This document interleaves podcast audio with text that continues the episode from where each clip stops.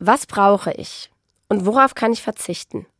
Heute beginnt die Fastenzeit, da bin ich nicht die Einzige, die sich das fragt. Viele meiner Freundinnen und Freunde nutzen die sieben Wochen bis Ostern, um bewusst auf Dinge zu verzichten, die sie eigentlich nicht brauchen. Mehr noch, die ihnen gar nicht gut tun. Alkohol zum Beispiel oder Fleisch oder Handyspiele.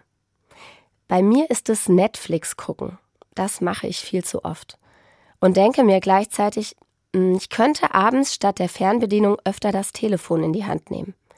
Denn das Gespräch mit meinen Freundinnen und Freunden und mit meiner Familie, das brauche ich. Fernsehen brauche ich eigentlich nicht. Darauf jetzt bewusst verzichten schenkt mir wertvolle Zeit mit meinen Lieben.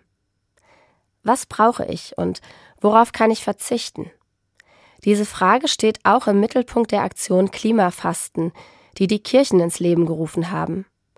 Dabei geht es darum, die Fastenzeit mit Klimaschutz zu verbinden. Denn wir Menschen verbrauchen alle zusammen ziemlich viel. Viel zu viel für unseren schönen Planeten.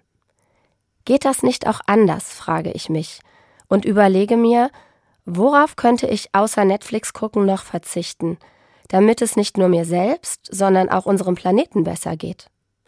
Tipps dafür finde ich bei der Aktion Klimafasten und im Internet. Sicher probiere ich die eine oder andere Idee in den Wochen bis Ostern aus.